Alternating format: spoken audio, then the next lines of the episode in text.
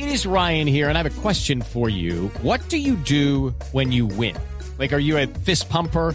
A woohooer, a hand clapper, a high fiver. I kind of like the high five, but if you want to hone in on those winning moves, check out Chumba Casino. At ChumbaCasino.com, choose from hundreds of social casino style games for your chance to redeem serious cash prizes. There are new game releases weekly, plus free daily bonuses. So don't wait. Start having the most fun ever at ChumbaCasino.com. No purchase necessary. BGW. Void were prohibited by law. See terms and conditions. 18 plus.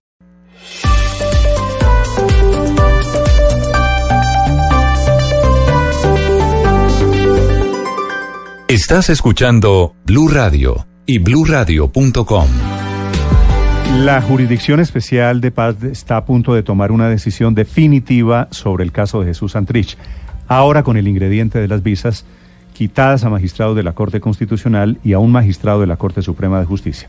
La doctora Patricia Linares es la presidenta de la Justicia Transicional de la JEP en Colombia. Magistrada Linares, buenos días. Buenos días, Néstor, y buenos días a sus colegas. Doctora Linares, ¿cuándo toma la decisión la JEP sobre Santrich? ¿Tiene usted una fecha, tiene un cálculo?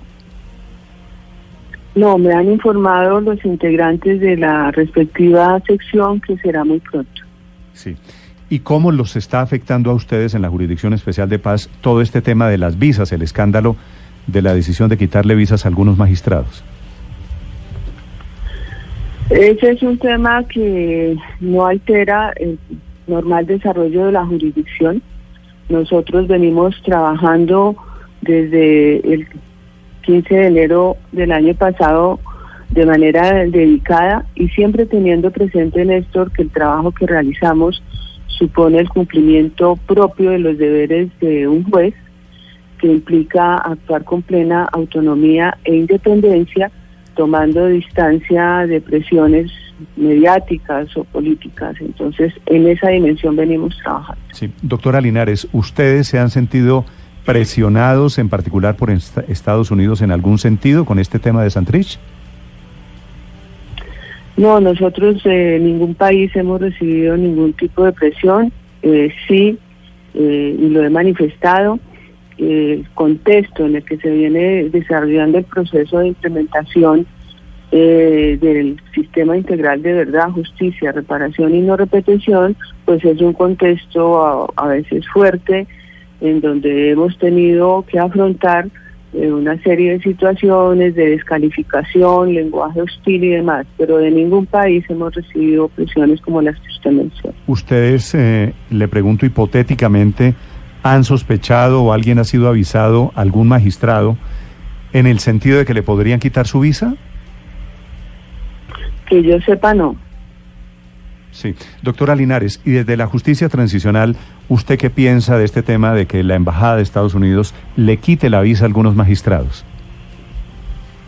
Nosotros nos pronunciamos el, el viernes pasado manifestando el pleno respeto a la soberanía autonomía, y autonomía que tiene cualquier país en el mundo, cualquier país democrático, de definir a quienes acceden a, su país y quienes no.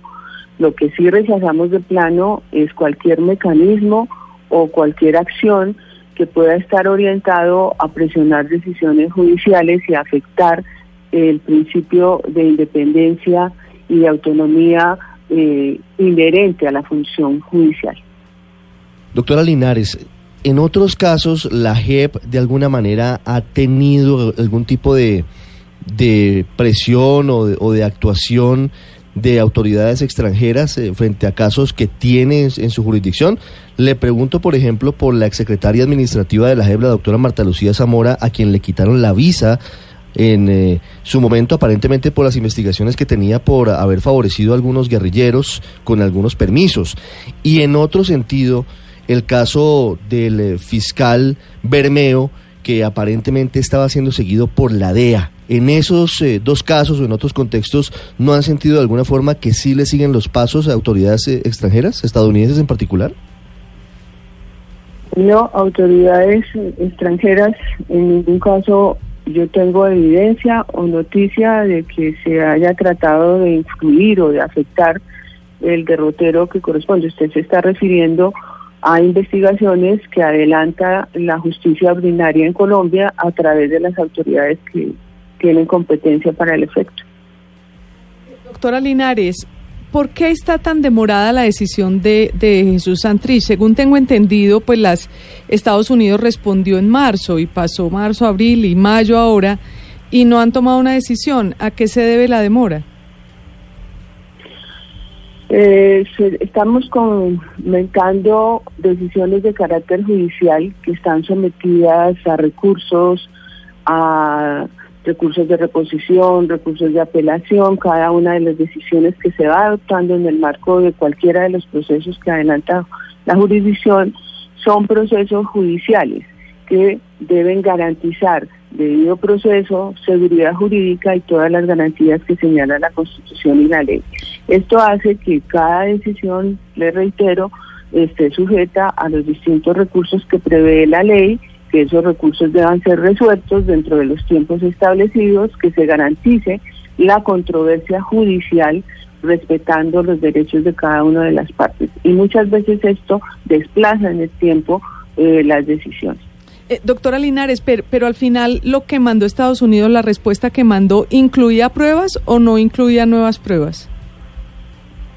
Yo debo manifestarles una vez más y con todo respeto que yo no me puedo pronunciar sobre casos específicos y específicamente sobre el caso que ustedes están mencionando. Sí, que es el caso Santrich, el teléfono- telón de fondo de todo este tema de las visas. Doctora Linares, magistrada, gracias por acompañarnos esta mañana. A ustedes muchas Déjeme, gracias. déjeme, antes de que se me vaya, doctora Linares, preguntarle si usted leyó el comunicado de Estados Unidos de anoche Sí, sí, lo acabo de leer. y cómo lo interpreta. No, me parece que tiene un contenido respetuoso como debe ser y que da cuenta de precisamente de la autonomía que ejercen las autoridades norteamericanas a la hora de decidir este tipo de asuntos. Sí. Magistrada, gracias por acompañarnos. A ustedes, gracias. Gracias.